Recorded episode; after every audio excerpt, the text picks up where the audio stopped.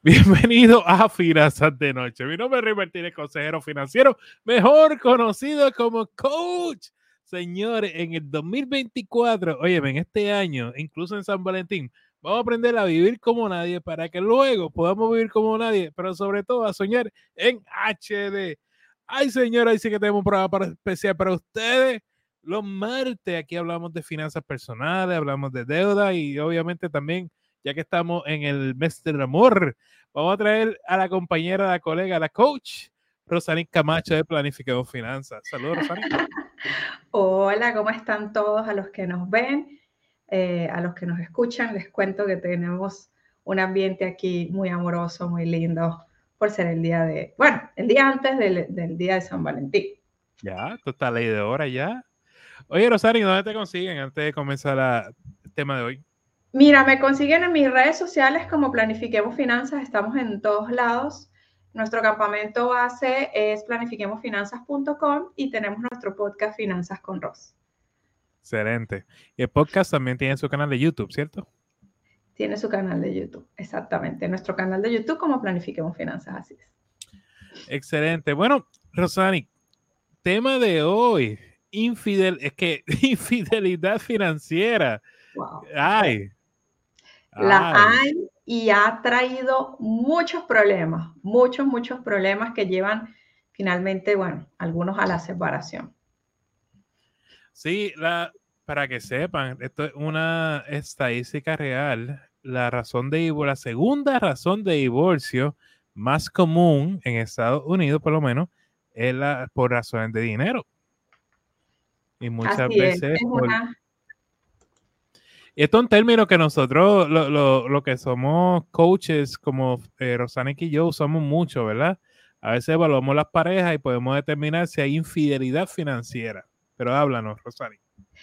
Sí, bueno, este, yo aquí traigo una lista. Esta lista está basada, obviamente, en esa experiencia que hemos tenido con nuestros alumnos, con la audiencia, con personas que llegan a consultar, incluso a que llegan a hacerte la confesión a ti y, bueno, entonces uno pues ve cómo la cadena de eventos, el omitir información, suele traer muchísimos problemas. Y obviamente el problema, el, más duro de todo, es que, se termine la, relación o que, cause un divorcio, que sí lo ha causado. Es increíble cómo aspectos económicos, omisiones, que ya, vamos, ya les voy a dar una lista de esas infidelidades, pueden traer problemas tan graves a nivel financiero cuando eso no debería ser así. O sea, aquí la idea de hablarte de estas infidelidades financieras es para que como que lo pienses dos veces antes de que te pueda pasar una situación como esta y también para contarte un poco las consecuencias de dónde lleva esto. El dinero debe ser la herramienta para que la pareja opere como equipo, no debe ser como el fin último, debe ser la herramienta para que los lleve a cumplir un propósito. Por ejemplo, Rey, estamos hablando de propósitos como nos vamos de vacaciones, compramos un auto nuevo, liquidamos una deuda, eh, un fondo de inversiones para, no sé, para el retiro, eh, invertir en un negocio como pareja. Entonces, este, por eso es que hay que tener una relación saludable con el dinero. Y de verdad, yo que he pasado como, porque yo pasé por esto, ¿no? O sea, para yo poder hablar esto con toda propiedad, pues yo también lo viví. Y también supe cómo solucionarlo luego de, de haber tenido tantos problemas con esto. Y hoy me doy cuenta lo saludable que es para mi, para mi relación con mi esposo, que nosotros podamos hablar eh, de dinero, que podamos este, tener estas conversaciones abiertas, porque dos cabezas piensan más que una, Rey. Entonces, a veces el que no tiene la solución, porque a lo mejor está atrapado en, en esa desinformación, probablemente tu pareja te pueda aportar y juntos como equipo, o sea, no es lo mismo eh, tratar de salir de deudas tú solo, remando con un solo lado, que vienes y con tu pareja creas toda una estrategia. Porque lo, que pasa es, Rosani, y esto uno con el tiempo, uno entiende, ¿verdad? Porque muchas veces vienen a donde nosotros a decirnos, Rey Rosani, yo, yo quiero trabajar contigo, pero que no esté mi esposo, mi esposa, porque yo fui quien me metí en todo este revolú y yo quiero ver la forma en que yo voy a sacar esto. Entonces, uno a medida, quizá al principio él escucha, pero a medida que pasa el tiempo, uno dice, pero, ven acá, y, pero tu pareja no trabaja.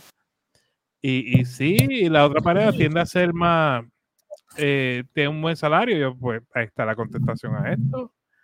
¿verdad? Y, eso es parte del proceso. Es parte del proceso. Entonces, ¿qué te parece si hacemos esta lista de estas siete infidelidades financieras? Y me gustaría a la audiencia que nos está viendo, tanto en vivo como los que puedan estar viendo eh, el podcast en formato grabación o escuchándolo, pues que, que, se animen a comentar y a decir qué infidelidad financiera conocen. A lo mejor no tú una propia, sino me dijo el amigo de un primo que le pasó esto, que no fui yo, y, nos comenten un poco esas infidelidades financieras. Por aquí... la, primera, Juliana va a tocar la, ¿cómo es? El Tor Carlos Tambores, aquí vamos con la primera infidelidad financiera. La primera y la más común es tener gastos ocultos. O sea, agarrar, este, tener un, determinado eh, tipo de gasto y no decírselo a la pareja porque cual sea eh, la razón. Esto de verdad causa muchísimo malestar en las parejas, sobre todo si la persona está eh, pensando que van como que caminando en la misma dirección, si en el momento quieren cumplir una meta y más bien piensa que la persona no quiere cumplir esa meta porque, no sé, porque la persona a lo mejor piensa que no tiene eh, ese ánimo o, está, o esas ganas de cumplir con ese objetivo, pero resulta que como tiene estos gastos ocultos y no los puede confesar, entonces se ve parado del objetivo y, claro, la otra persona al, no entender, a ver, ¿por qué no podemos hacer esto? Pues empieza a tejer un hilo de desinformación que finalmente los puede llevar a estallar eh, un problema. ¿Qué tipo de gastos? Yo he visto muchas cosas. No, no, y yo, no, y te iba a decir, pasa mucho con, eh, especialmente en familia hispana, con el envío a las familiares de esos países. Exactamente. Enviar a la familia y no, decir. por no decirle, le envié 100 dólares porque se va a causar este único espectáculo en la casa. Tú sabes. Este, pues prefieren callar. Ese es un ejemplo, con el envío de manutención, ayuda a los padres, yo creo que esto es algo que se tiene que eh, conversar totalmente normal. Mira, yo tengo esta responsabilidad, ya sea moral o porque se lo prometí o qué sé yo, y confesárselo a la pareja este, abiertamente. Otra razón puede ser que de repente sea eh, familias divorciadas y entonces sea manutención para los uh. niños y eso no creo que eso es muy común tener este tipo de, ocultarlo cuando no debería ser así. Sencillamente fue una responsabilidad que tú adquiriste en algún momento y, este, y más bien debe formar parte del presupuesto. Mira, este dinero está siendo destinado para eh, la manutención, para el cumpleaños, para lo que sea, de esa responsabilidad que yo adquirí en un primer eh, lugar y el hecho de que yo tenga una nueva pareja no quiere decir que yo me voy a desligar de esa responsabilidad anterior. O sea, que cuando, cuando pagan más dinero que lo que te puso de la pensión para resolver una situación de tu hijo y no le dijiste a tu pareja, ¡oh! Sí, terriblemente. Entonces vamos a evitarnos esto, eh, esta situación, seamos claros desde un inicio. Eh, y, y, si está iniciando la relación, e, eso es una de las cosas que se tiene que poner a la mesa. Mira, o sea, yo soy una persona que, no sé, estoy divorciada, y tengo este compromiso y, quiero ser abierto para que esto no cause ningún tipo de susceptibilidad, porque yo sé que pasa lo siguiente, pasan dos cosas, ¿no? Una puede ser que la otra pareja a lo mejor no se le habló claro, este, ¿verdad? Desde un principio, o, que esta persona no te lo está permitiendo. Entonces a veces uno, a ver, o sea, tú eres como que eh, en mi nuevo equipo, pero no me puedo desligar de mi responsabilidad como papá o como proveedor de ese, de ese niño que finalmente no tiene la culpa, ¿no? Finalmente los adultos creo que romantizamos, hacemos cosas que, de verdad, yo, y, me doy cuenta por mi hijo. Para Gabriel las cosas son tan simples y nosotros los adultos los tendemos a, a complejizar demasiado cuando las cosas son tan, tan sencillas, ¿verdad? Entonces, este error número uno, por favor, no vamos a cometer esto de tener gastos ocultos, seamos honestos eh, sentémonos a hablar con la pareja porque nos vamos a ahorrar muchos problemas, nos vamos a ahorrar una bola de nieve de problemas. Eh, vamos con el número dos, ¿ok? Aquí nos están saludando. No, dale, sí, estoy poniéndolo. Con el número dos, tarjetas de crédito escondidas. Mi madre, esto yo lo he visto bastante, esto se parece mucho al tema de los gastos ocultos porque eventualmente tienes una tarjeta de crédito escondida y bueno, le estás metiendo ahí a la deuda está formando también una, una bola de nieve. Mira, yo no, yo te voy a decir algo. Yo es que no sé si es por un grado de madurez que ya tengo con mi pareja. O sea, no me creas que yo le ando auditando la vida. O sea, a él le llega una tarjeta de crédito y me lo dice, me llegó esta tarjeta de crédito. O voy a cancelar esta tarjeta de crédito. O sea, realmente no, no tengo ni por qué preguntarle. O sea, la, la, información está ahí. ¿ok? Entonces yo no tengo que estar como un policía. Eh, ni él también se tiene que sentir como un prisionero que me tiene que estar rindiendo cuentas. Sencillamente, naturalmente me lo dice y naturalmente yo lo escucho y, yo creo que esto es, importante. ¿Saben por qué? comentarle a la pareja que estamos teniendo una nueva tarjeta de crédito, bueno, a lo mejor nos puede ahorrar muchos problemas. A lo mejor la pareja te dice, no, mira, esta tarjeta tiene estos, estos ¿cómo se llama? Lee aquí estas letritas. estos beneficios o estos problemas. Por ejemplo, estos compromisos de que tenga una anualidad, eh, tenga estas penalidades, tenga esta tasa de interés. Pero esto yo lo he visto muchísimo, o sea, gastos ocultos, tarjetas de crédito ocultas y por supuesto bola de nieve. Es algo así como que el amor entra por la puerta y sale corriendo por la ventana, ¿verdad? Con, con este tema de las infidelidades financieras. Oye, gente, y les pregunto, eh, ¿usted le han dicho a su pareja, y comenten si o no, no en detalle, sino, ¿cuántas tarjetas de crédito tú tienes? Oye, vamos a una pequeña pausa comercial, pero antes aquí saludando a mis padres, que bueno, mira, Rosario, te están saludando por ahí, qué chévere. Y por aquí hay un comentario en Instagram, estamos por Instagram Live, chicos, está Juliana pendiente a ustedes, pueden hacer sus preguntas, sus comentarios, sus quejas. Dice DJ Sonic mirando su estado de ATH móvil. Te explico ahorita qué es eso, Rosario. Venimos ahora en una pausa comercial, no se vayan.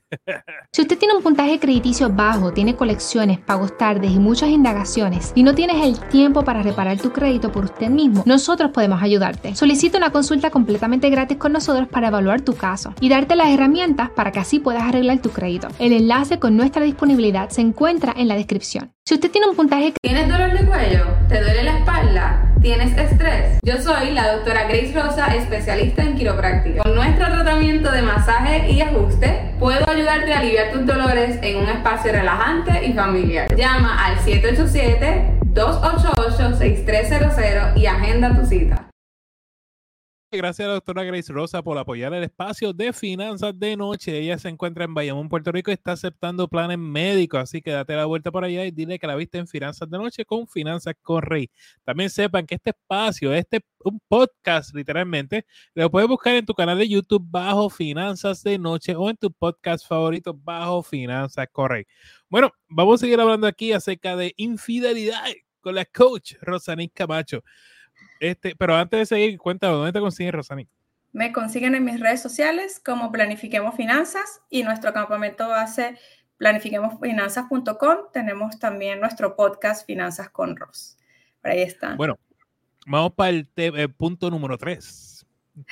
Eh, ok, aquí estaba viendo la Rosani mirando su estado de ATH móvil, no sé qué. Ok.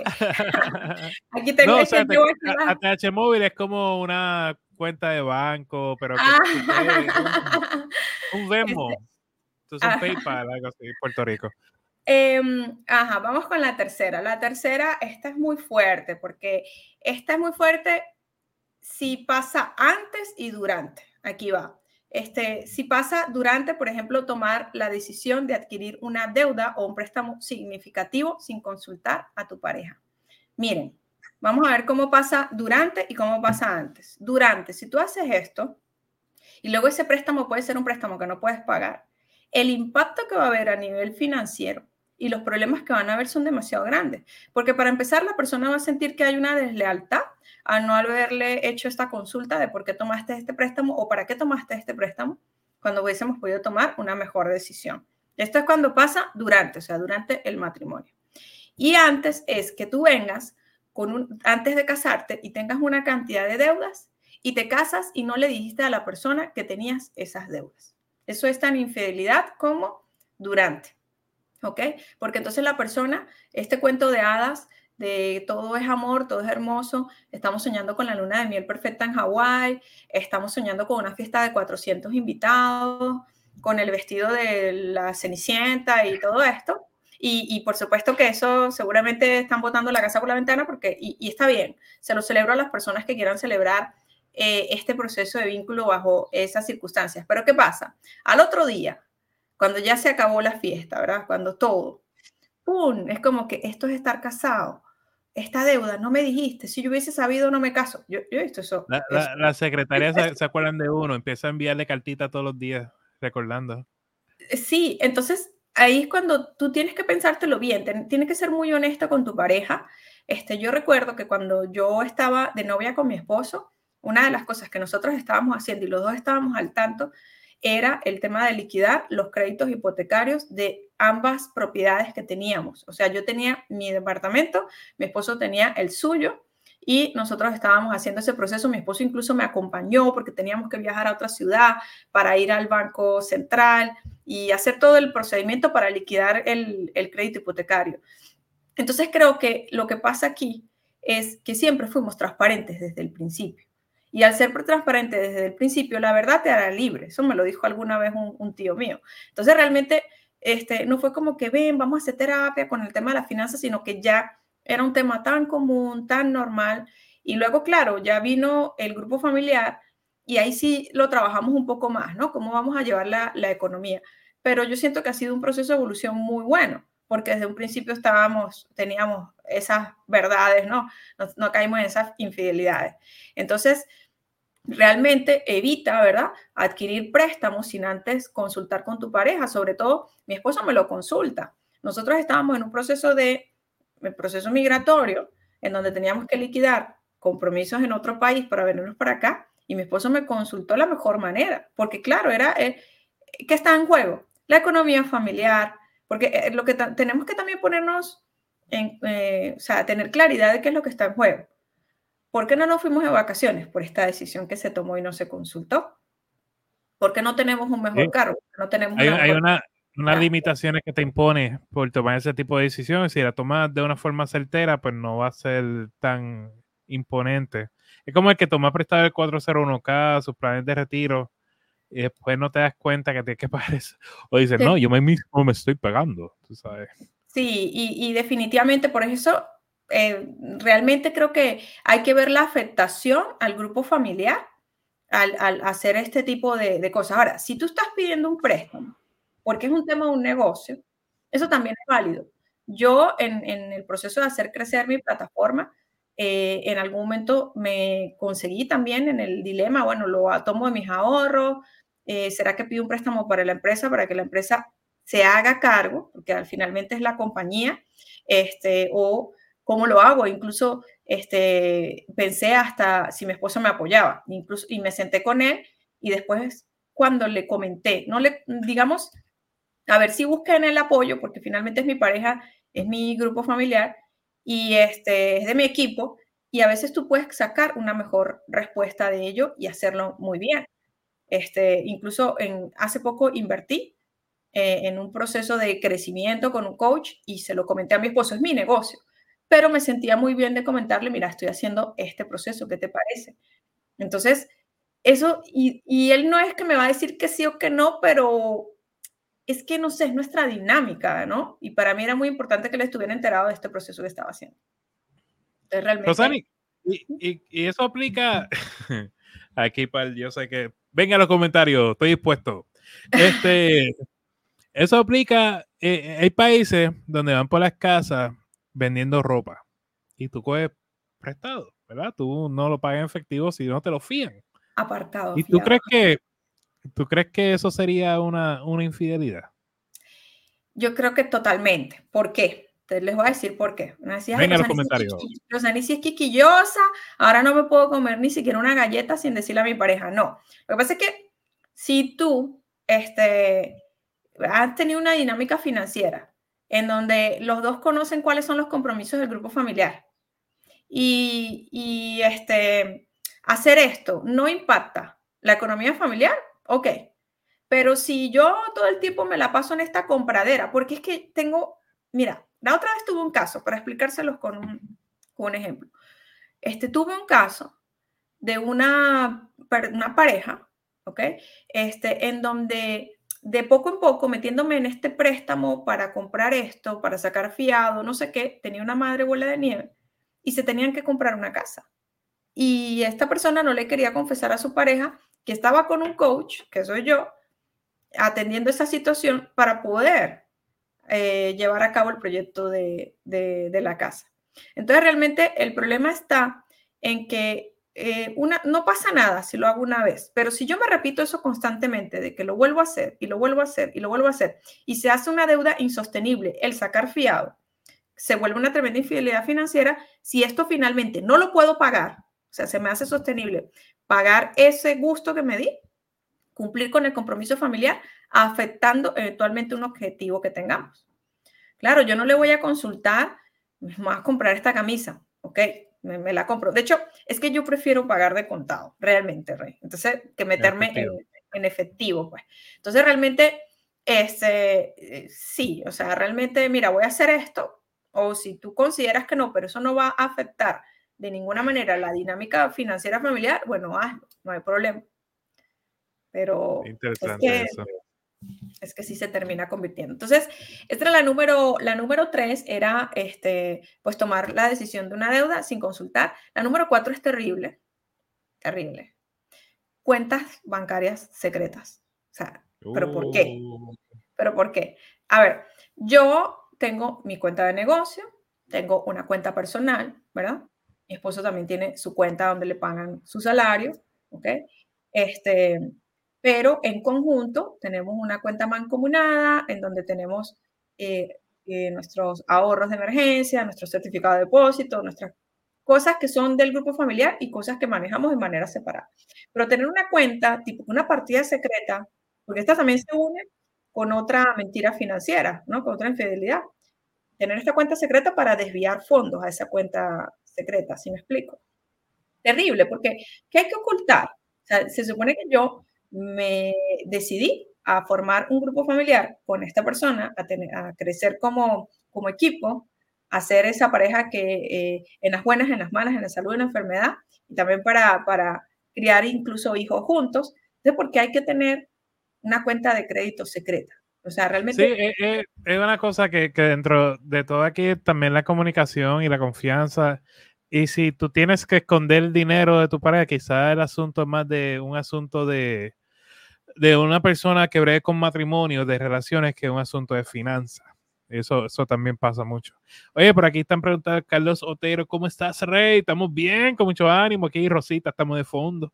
Eh, dice Adak Bar, en Estados Unidos los compromisos financieros que quiere uno impacta al otro. Eso, es muy está diciendo Juliana es totalmente cierto. Este, y por ejemplo, nosotros hemos, firmamos los documentos de la casa conjunto, este, lo del auto en conjunto. Entonces, claro, este, es muy cierto cuando lo estás haciendo como, como equipo. Ojo, esto que nosotros estamos hablando acá sobre las infidelidades financieras para como que te lo pienses dos veces antes de hacerla para que te evites algún problema, no quiere decir que pierdas tu individualidad.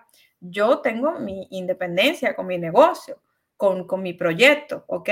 Pero yo trato que mis decisiones en lo posible, pues sean espérate, unas decisiones. Espérate, espérate, yo tengo que atender esto. Este, ¿y por qué la mujer tiene que saber lo que tú te buscas? Ok, vamos, espérate, vamos a atender este asunto.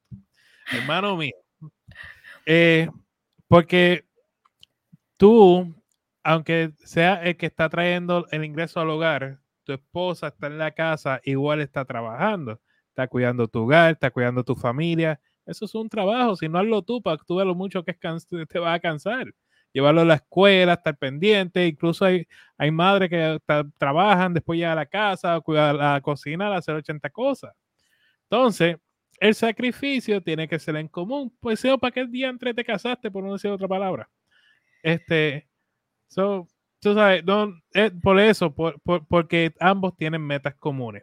Y Rosani, nos quedan cinco minutos y te quedan como tres todavía por mencionar. Sí, entonces teníamos cuentas secretas y de hecho cuentas secretas con desvío de fondos ya son este, como la cuatro y la cinco. Este, vamos con la seis, este, mentir sobre ingresos y deudas, o sea, decir que gano muchísimo menos a mi pareja, creo que eso es bastante duro, creo que bastante oscuro, pudiera decirlo. ¿Por qué tendríamos que mentir a, nuestra pareja este, con relación al tema de los ingresos? Y finalmente es como volver a repetir la letanía, somos un equipo, estamos trabajando en equipo, a veces esas mentiras vienen por lo que estabas diciendo ahorita, ¿no? De repente puede ser que uno del grupo familiar sea el que trabaja y el que no. Y no se está valorando el trabajo en casa. Si el trabajo en casa lo hiciera otra persona, créeme que gastarías mucho dinero teniendo esa persona que cocine, que limpie, que lleve a los niños, que los traiga, que los busque y que los cuide. Lo que pasa es que, claro, ese trabajo no es, remunerado. Esa sería la, número 6, ¿no? Y este, la número 7 eh, es tener eh, gastos excesivos, que de hecho tú lo mencionaste por ahí, cuando me dijiste, bueno, si yo empiezo a, a comprar fiado, ropa y eso, o sea, tener gastos excesivos, que puedan impactar a la, economía. De alguna manera ya, ya lo mencionamos. Entonces, estas siete infidelidades financieras se las contamos porque ya hemos vivido la experiencia a través de los ojos eh, de nuestros alumnos, de alguna manera también una que otra le pudo haber pasado a uno, y entendimos que de verdad esto no es nada saludable para la pareja. Lo que pasa es que el tema es que en Latinoamérica, Rey, hay un tema de como el machismo está todavía muy presente, el tema de que porque es el proveedor, porque tengo que rendir cuentas. Y yo les voy a decir algo, mi esposo y yo operamos con como equipo, nosotros nos hemos mudado dos veces de manera internacional, ¿ok? Y en esa primera mudanza nos compramos una casa en tiempo récord y tuvimos una vida, una vida eh, equilibrada, una vida donde podíamos mantener un hogar, irnos de viaje todas las veces que queríamos, tener a nuestro hijo en colegio. Y luego vinimos para acá y nos volvimos a mudar y fue espléndido, porque todo siempre lo hicimos como equipo, porque bueno, yo me casé con él por, por, y por, para, no solamente porque estaba enamorada de él, sino que también quería formar un equipo con él. Entonces, siempre que hemos trabajado como equipo, todo nos ha salido muy bien. Ahora, no, no quiere decir que seamos el ejemplo de la perfección, pero te puedo decir que o sea, yo no tengo problemas de dinero con, con mi esposo y realmente justamente tener esa sincronía, o sea, porque si podemos hablar de un viaje para Hawái o de que nos queremos casar, o sea, ¿por qué no podemos hablar de dinero?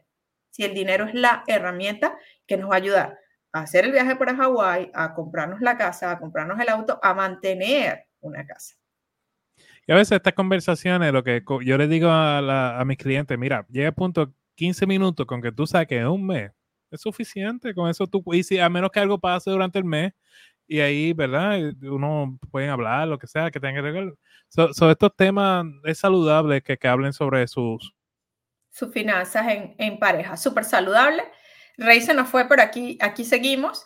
Este, y realmente para mí ha sido muy, muy ventajoso, sobre todo cuando tengo objetivos de manera individual y se los comunico a mi esposo y puedo tener ese equilibrio entre mis objetivos financieros individuales y mis objetivos financieros que tengo con él como pareja. O sea, yo nunca abandono un objetivo que tenga a nivel personal, algo que yo me quiera comprar, algo que yo quiera hacer nuevo, porque siempre va a estar ese equilibrio con la economía familiar. Y eso es lo que, lo que estamos intentando rescatar aquí.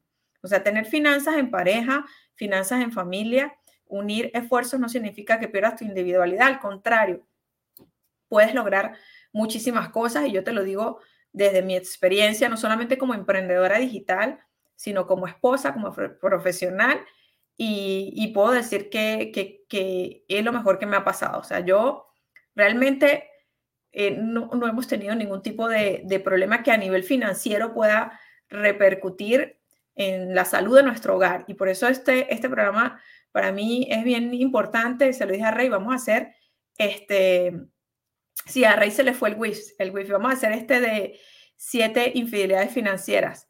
Sí, nos, nos quedan dos minutos. Vamos a ver si en estos dos minutos regresa Rey. Y si no, bueno, aquí estamos aquí contestando las preguntas. Gracias por estar aquí. Si hay alguna. No, yo, voy a, si, si, un proveedor de, de, internet quiere auspiciar este programa, yo sería tan feliz.